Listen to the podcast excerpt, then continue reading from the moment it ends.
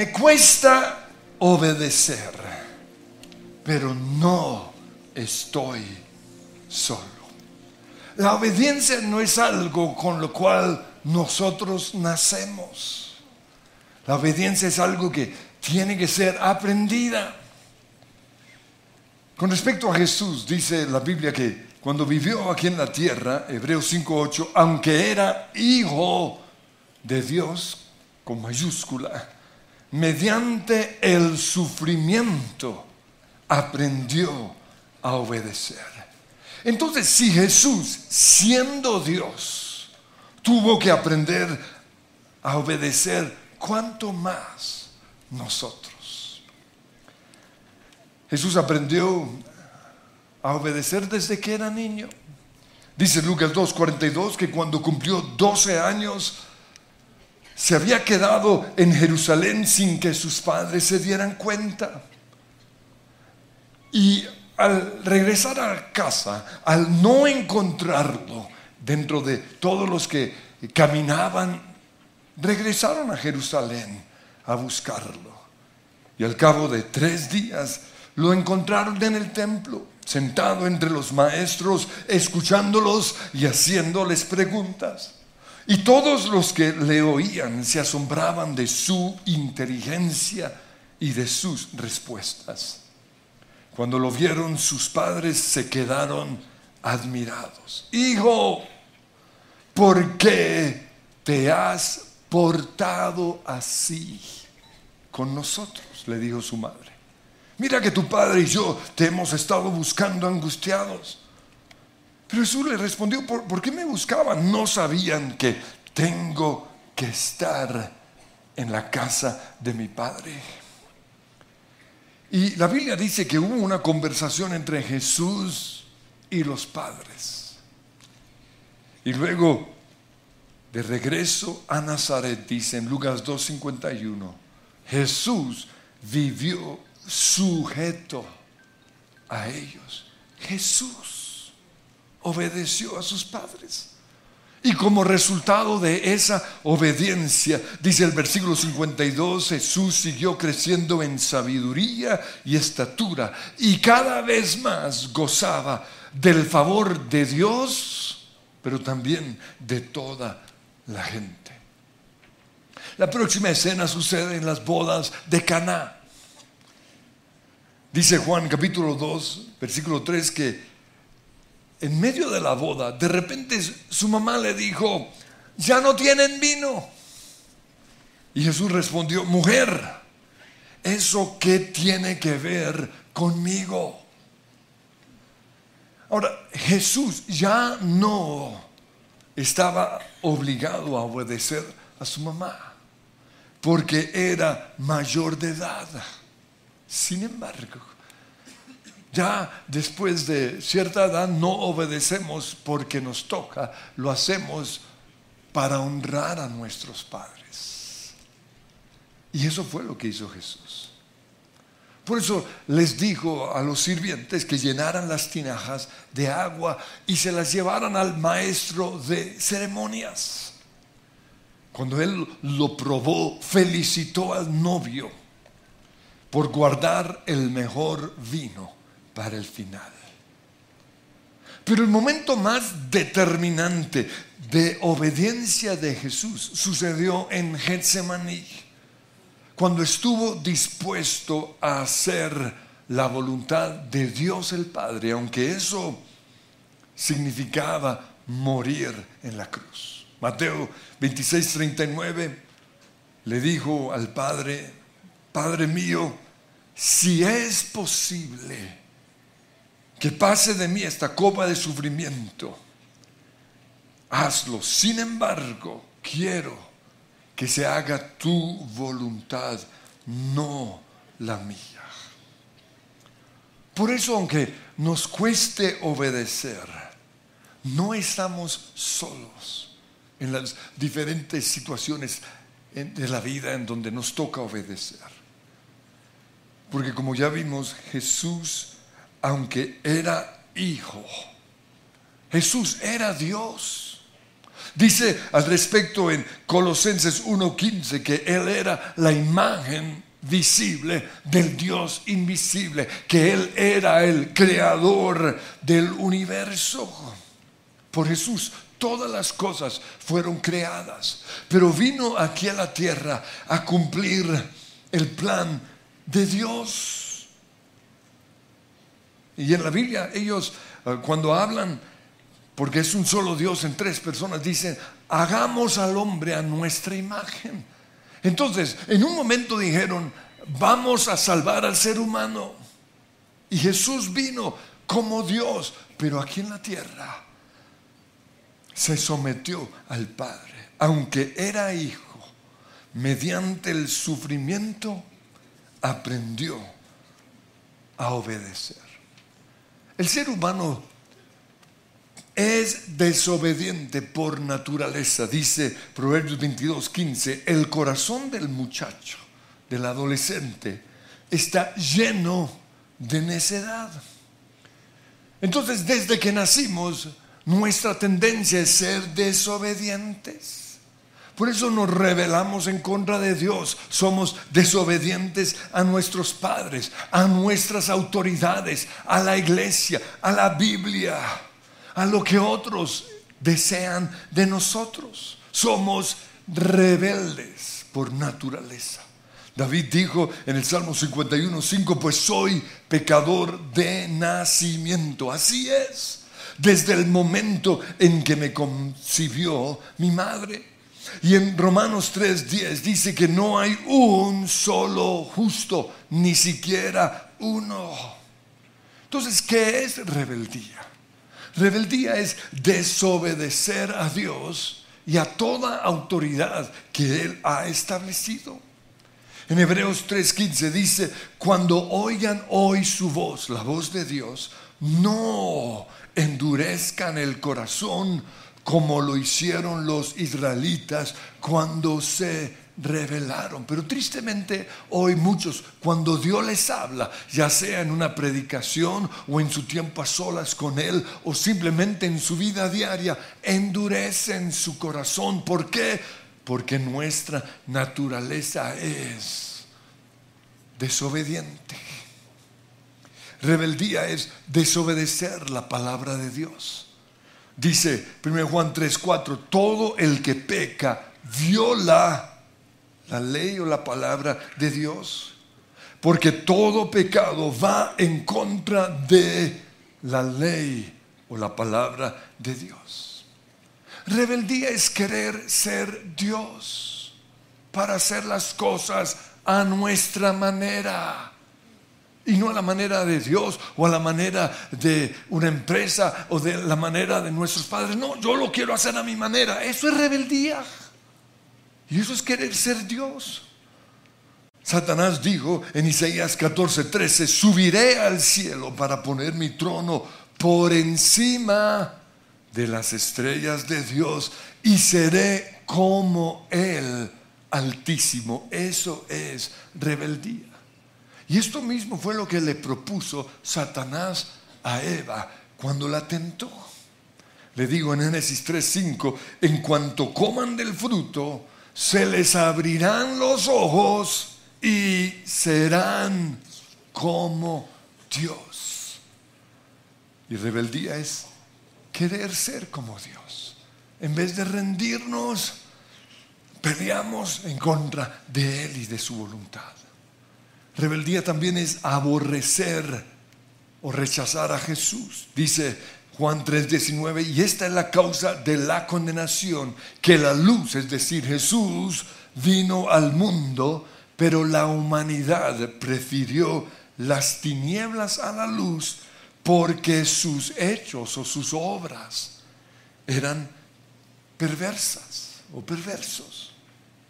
Pues todo el que hace lo malo aborrece la luz. Rebeldía también es saber lo bueno y no hacerlo. Santiago 4.7 dice, recuerden que es pecado saber lo que se debe hacer y luego no hacerlo. Entonces, rebeldía es saber que debemos perdonar y no perdonar. Que debemos hablar bien de las otras personas y no hacerlo. Que deberíamos alabar y dar gracias por todo y no hacerlo. Que deberíamos comer saludablemente y no hacerlo. Eso es rebeldía. Pero además de esto, podemos ser rebeldes aún haciendo lo que nuestras autoridades quieren que hagamos. ¿Por qué? Porque lo hacemos con una mala actitud. Pues estoy aquí en la reunión porque usted me lo pidió. Pero realmente no quería estar acá. Eso me lo dijo una persona hace muchos años. Y ahí me di cuenta que no era el que yo quería para un ministerio en la iglesia, porque había rebeldía en él. Por otro lado, podemos desobedecer una autoridad o un mandato de Dios sin ser rebeldes. Jesús, en Mateo 2, versículo 3, justificó a David cuando entró en el templo y comió el pan consagrado a Dios que solo podían comer los sacerdotes. Entonces desobedeció la ley de Dios, pero no fue rebeldía. Lo hizo porque tenía hambre. Lo hizo para salvar su vida.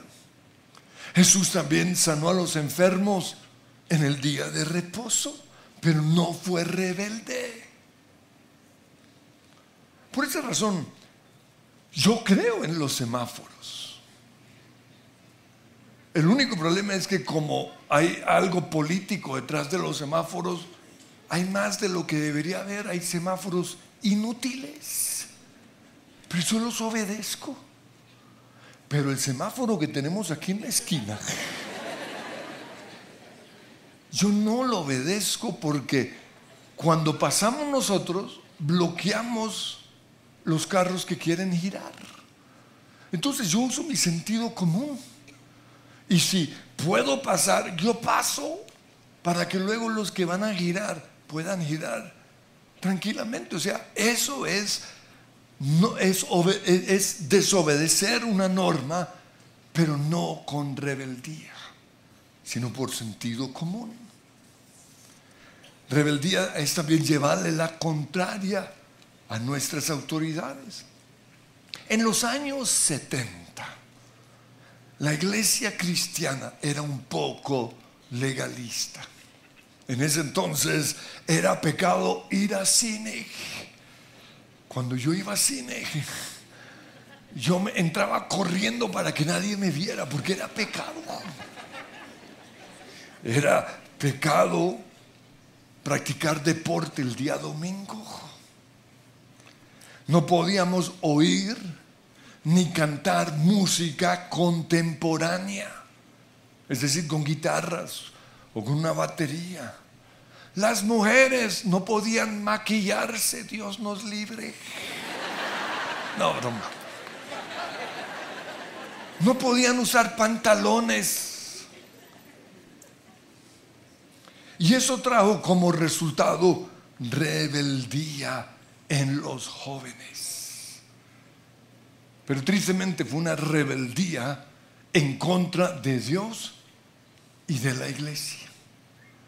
Pero se levantó una nueva generación que reconoció ese legalismo y en vez de rebelarse en contra de Dios o en contra de la iglesia, se rebeló en contra del legalismo y empezó a vivir en la libertad que tenemos en Cristo. Y lo sé porque yo soy parte de esa generación que disfruta de las cosas buenas que Dios le ha dado a la vida, pero dentro de los parámetros de la palabra de Dios. Pero tristemente muchos otros se rebelaron en contra de Dios, de la iglesia y de la Biblia, y ahí surgió el cristianismo mundano. Cristianos mundanos que toman, que fuman, que se rumbean a sus novias, que van a clubes nocturnos, que dicen groserías. Fue una rebeldía, pero en contra de Dios. Muchas cuestionan mis prédicas. Y eso es llevar la contraria a una autoridad. Especialmente cuando predico en contra del pecado, cuando enseño acerca de la sanidad interior o cuando hablo acerca de echar fuera demonios. Ahí muchos me llevan la contraria. Y dicen cosas como, ¿en dónde está eso en la Biblia? O que es lo mismo que Satanás le dijo a la mujer, con que Dios les ha dicho. Esa es rebeldía. Muchos jóvenes se han alejado de Dios simplemente por llevarle la contraria a sus padres. Porque a veces los padres son cantadetudos. Y entonces dicen estos jóvenes, piensan, ah, si me quieren ver mundano, pues me voy a mundanear. Y el problema es que a veces se quedan así. Simplemente porque por rebeldía. Por esa razón es, probable que algunos hayan tomado o estén estudiando una carrera contrario a lo que es la voluntad de Dios para sus vidas, simplemente por llevarle la contraria a sus padres. Algunos se han casado con la persona equivocada por llevarle la contraria a sus padres. Algunos son quizás desordenados por llevarle la contraria a su mamá o a su papá eh, perfeccionista. Comen basura por llevarle la contraria a su papá que es que exige comer comida saludable. Fuman por llevarle la contraria. Se han tatuado por todo lado por llevarle la contraria a sus padres. Oh, y pregunto, ¿qué cosas has hecho tú como joven? Simplemente por llevar llevarle la contraria a tus padres. Porque eso es desobedecer. Por eso quiero que hagamos una pausa y pensemos en nuestros padres. Mi papá es. Y por eso yo soy. Ah desobediencia. Pero aún podemos hacer cosas buenas en rebeldía. Hay dos cosas que yo trato de hacer todos los días. Comer saludablemente y hacer ejercicios. Pero un día el Señor me hizo esta pregunta, ¿por qué lo haces? ¿Lo haces por tu bienestar? o lo haces en rebeldía a tu papá? Y esa pregunta me, llevó a pensar, ¿por qué lo hago? Y eso es lo que Dios quiere que, que hagamos hoy. ¿Por qué hago muchas cosas? ¿Será que es en rebeldía a mis papás? Es que mi papá en su juventud fue un gran deportista. Jugaba tenis en Australia. Tengo la copa que él ganó jugando tenis practicaba el boxeo, estaba en un equipo de rugby. Los recuerdos que yo tengo de él en Funza era siempre en su bicicleta, iba al pueblo en bicicleta, visitaba a las personas de la iglesia en su bicicleta. Pero de repente, por alguna razón, dejó totalmente el deporte. Y yo perdí mi admiración hacia él. Recuerdo un día que después de 20 o 30 años de haber sido impactado tremendamente por un predicador, cuando yo tenía 11 años, que Dios usaba para hacer los milagros más grandes que he visto en mi vida. Un día, después de 30 años, volví a, hablar con él porque desapareció totalmente del planeta. Y yo le pregunté, ¿qué pasó? ¿por qué te fuiste? Y él me dijo, es que me cansé de ver gente siendo sanada en mis campañas y luego encontrarlas seis meses después igual de enfermas o aún más enfermas. Por eso, en vez de tener estas grandes campañas evangelísticas, construí casas de sanidad, y así las llamo, a donde llevamos a las personas y les hacemos tres cosas. Número uno, los llevamos a que dejen de pecar, porque el pecado es lo que está enfermando a la gente. Número dos, que sanen sus corazones, porque las heridas del alma es lo que enferma a las personas. Y número tres, les enseñamos a comer saludablemente. Les enseñamos la dieta bíblica. esas palabras me cambiaron, porque yo ni siquiera sabía que en la Biblia había una dieta. Y él dijo, y ahí estamos logrando más resultado que lo que lográbamos en nuestras grandes campañas evangelísticas con milagros impresionantes. Cuando él me dijo eso, le hablé acerca de mi papá. Porque en ese momento, debido a su diabetes, él tuvo una herida así de chiquita aquí, que se le fue agrandando y agrandando y no le sanaba. E íbamos a los médicos y solo le daban una pomadita, póngase la pomadita. Y, estaba comiéndose su, su, pierna, olía horrible, se estaba comiendo ya el hueso. Y le dije, ¿hay forma? ¿Usted podría ayudarlo? Y él me dijo, sí, pero tendría que hacer un ayuno de 21 a 40 días. Cuando me dijo eso, dije, no, mi papá, mi papá no lo va a hacer. Y me dijo, y después de ese ayuno tendría que someterse al ayuno de la palabra de Dios. Yo sabía que mi papá no lo haría. Y tristemente murió con tan solo 69 años. ¿Por qué? Por sus malos hábitos alimenticios y por no hacer ejercicio. Entonces cuando el Señor me hizo esa pregunta, fue bien confrontador. ¿Tú por qué lo estás haciendo?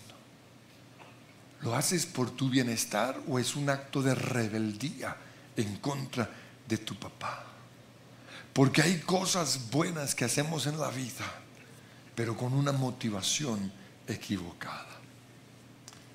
Es en las pruebas en donde nosotros aprendemos a obedecer.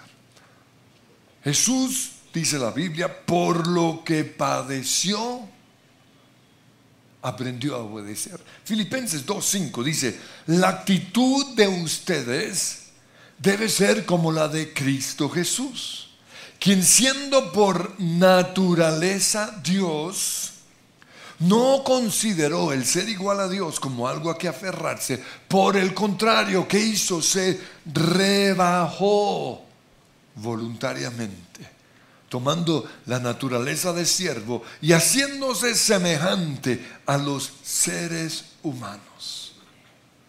Y al manifestarse como hombre, se humilló a sí mismo y se hizo obediente hasta la muerte y muerte de cruz. Aprendemos obediencia solo en el sufrimiento.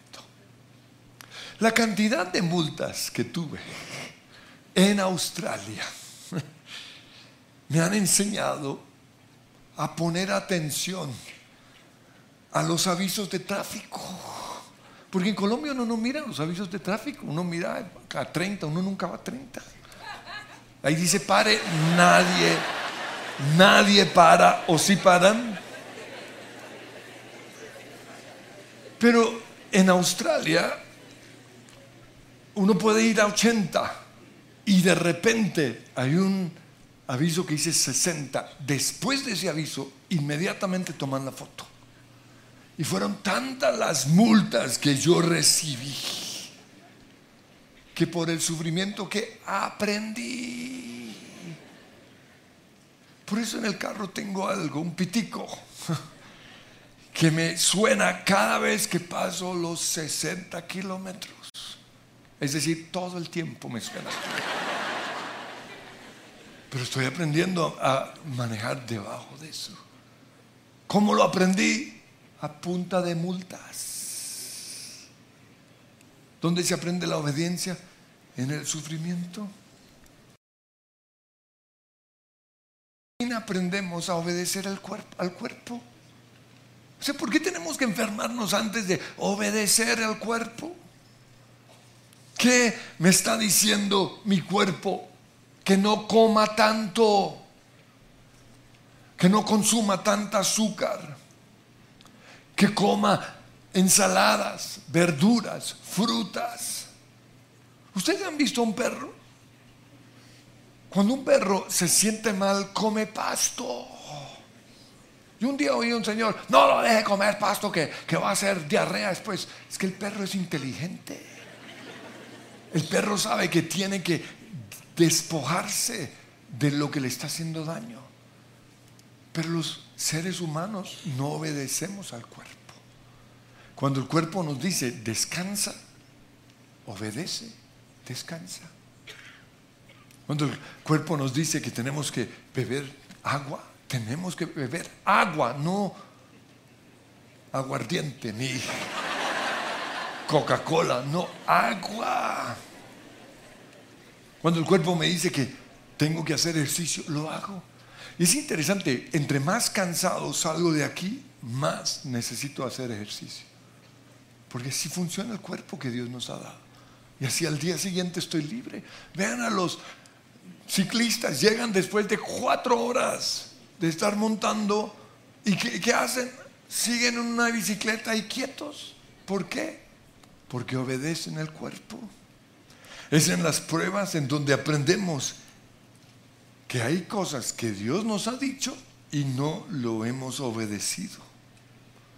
Es en las pruebas en donde Él nos muestra pecados que no hemos dejado, los mandatos que no hemos obedecido, o las deudas que no hemos pagado, o los diezmos que no hemos dado.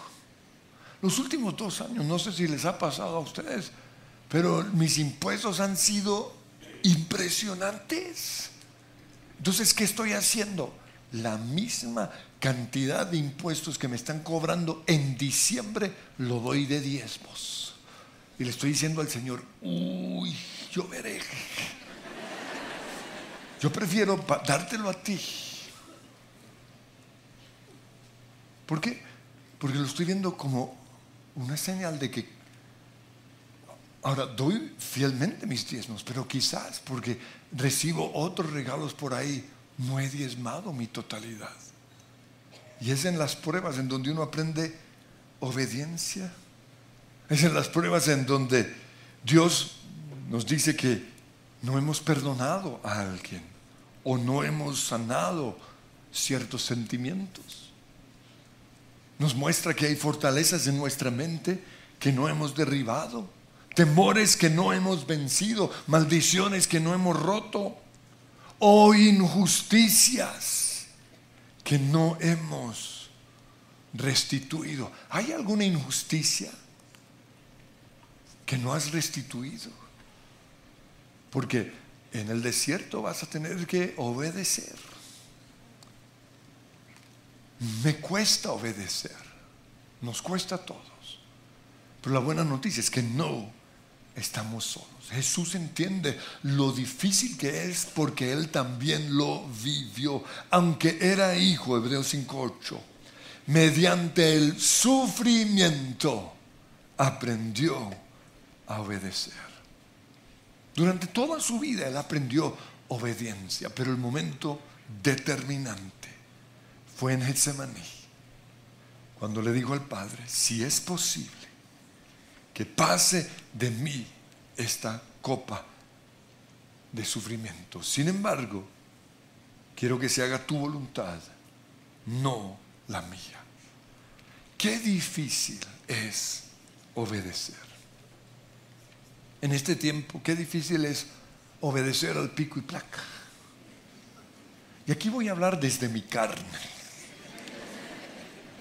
¿Por qué? Porque cuando nos lo pusieron fue una solución temporal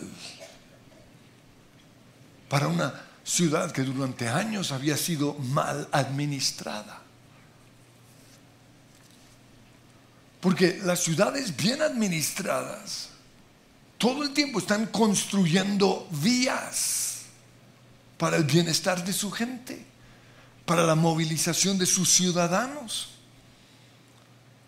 Pero ahora, en vez de darnos soluciones, nosotros buscamos la solución de que tener dos carros o no. Y nos la cambian y nos amenazan con cambiarla cada tres, cuatro meses. Estoy hablando de la carne. No estoy diciendo que nos rebelemos. Es difícil. Pero tenemos que someternos. Y tenemos que obedecer. Pero la buena noticia es que no estamos solos. Jesús también tuvo que obedecer leyes romanas que perjudicaban a los judíos. Entonces la próxima vez que queremos rebelarnos, pensemos, Jesús está a nuestro lado. Qué difícil fue usar ese tapabocas, ¿o no? Y no solo teníamos que usarlo, sino aún al aire libre. Qué absurdo. La pandemia nos mostró cómo va a ser el control mundial en los últimos días. Porque usaron el temor para paralizar al mundo entero. En mi primer viaje dentro de la pandemia, en octubre viajé a un congreso donde me invitaron en, en Estados Unidos, acababa de abrirse los cielos y fui, y cuando llegué a Florida vi algo totalmente diferente la gente libre. Conocí por qué Estados Unidos es la nación de libertad.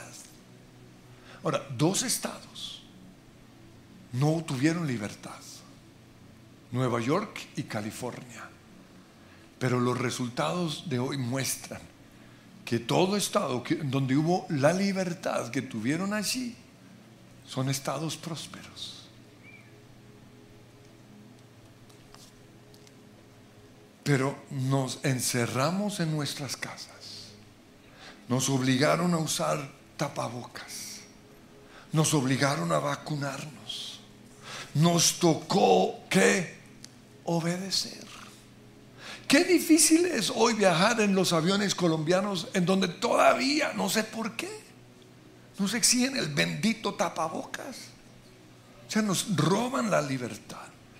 Fíjense que en la pandemia muchas empresas se quebraron, pero no las gringas. ¿Por qué? Porque se llama libertad. Sin embargo, es difícil. Pero cada vez que subo a Bianca tengo que ponérmelo. Pero no estoy solo, ahí está Jesús a mi lado. Porque por medio del sufrimiento aprendió a obedecer. Qué difícil es someternos a, las, a muchas normas de la iglesia. Porque buscando la excelencia y queriendo hacer las cosas bien, hemos establecido muchas normas. A mí me exigen, no, caminar sobre el andén. Yo les digo, pero no hay dónde caminar, no a la salida. Y yo no lo hago por dos razones, porque yo necesito andar rápido, pero también porque me he tronchado tantas veces en, andenes chuecos que prefiero andar por, la, por la calle. Pero este es solo un ejemplo de tantas leyes que hemos puesto en nuestra iglesia que se han vuelto como, como un yugo. Ahora, no estoy diciendo que nos rebelemos, porque vamos a trabajar en, en ver cómo liberamos a la iglesia. Pero hasta que eso suceda, tenemos que obedecer. Es lo que dice la Biblia. Jesús también obedeció normas. Él debería haber sido eximido de pagar el impuesto del templo en Mateo 17. Pero vemos que Él lo pagó.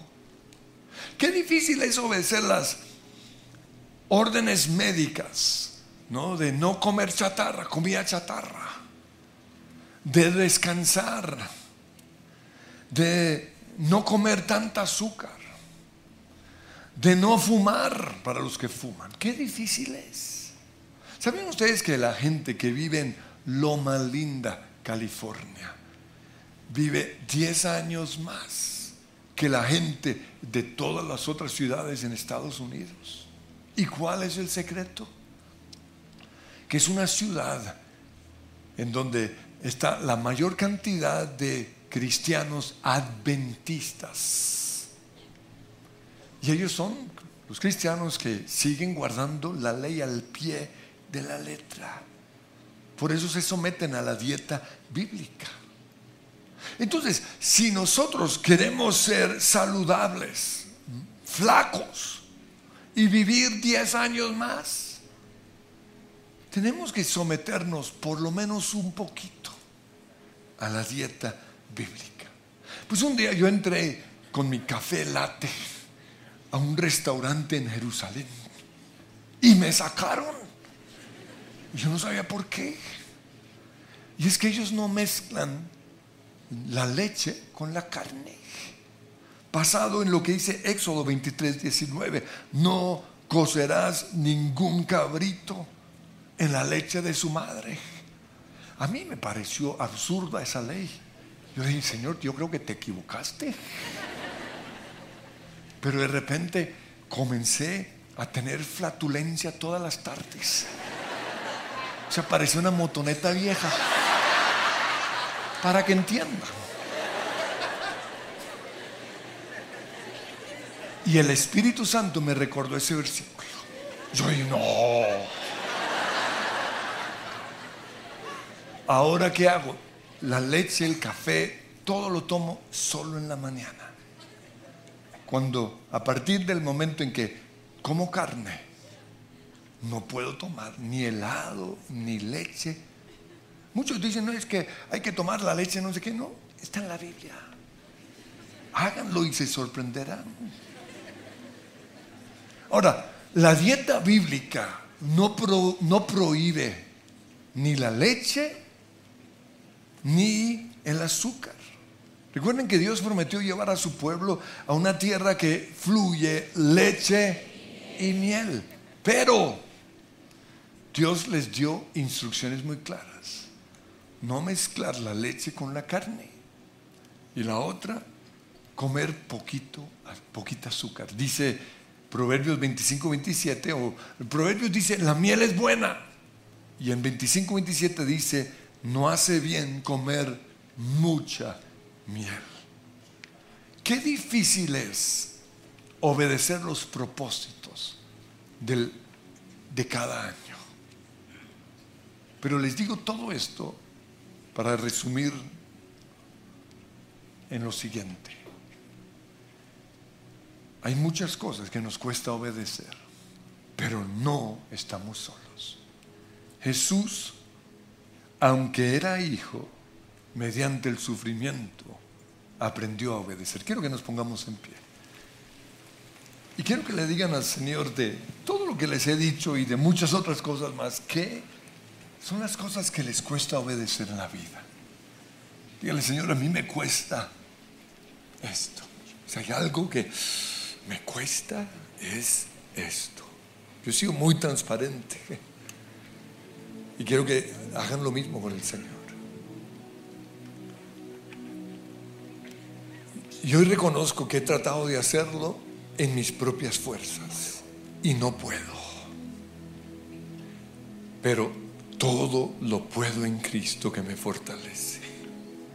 Te pido que tú me ayudes hoy a ser obediente con mis propósitos de este nuevo año, que no sea algo simplemente para enero sino que ya sea un cambio total en mi, en mi forma de vida. Que yo pueda ver que esas pruebas, esos sufrimientos que he tenido, han sido permitidos por ti para enseñarme a obedecer la ley.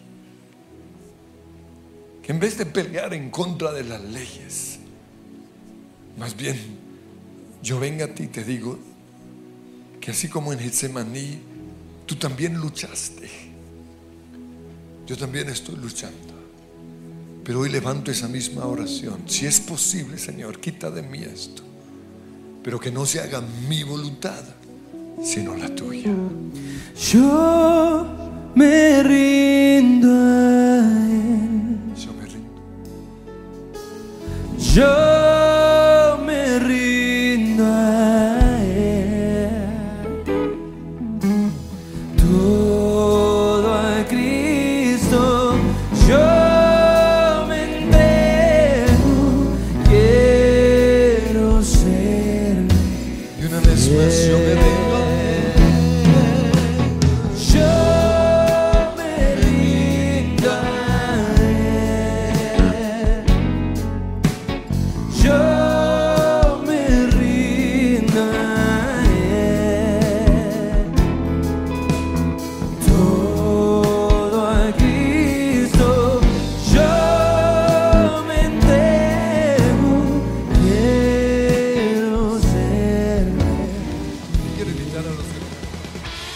les gustó este video, pueden suscribirse al canal de El lugar de su presencia en YouTube. De esa manera gozará de todos nuestros beneficios.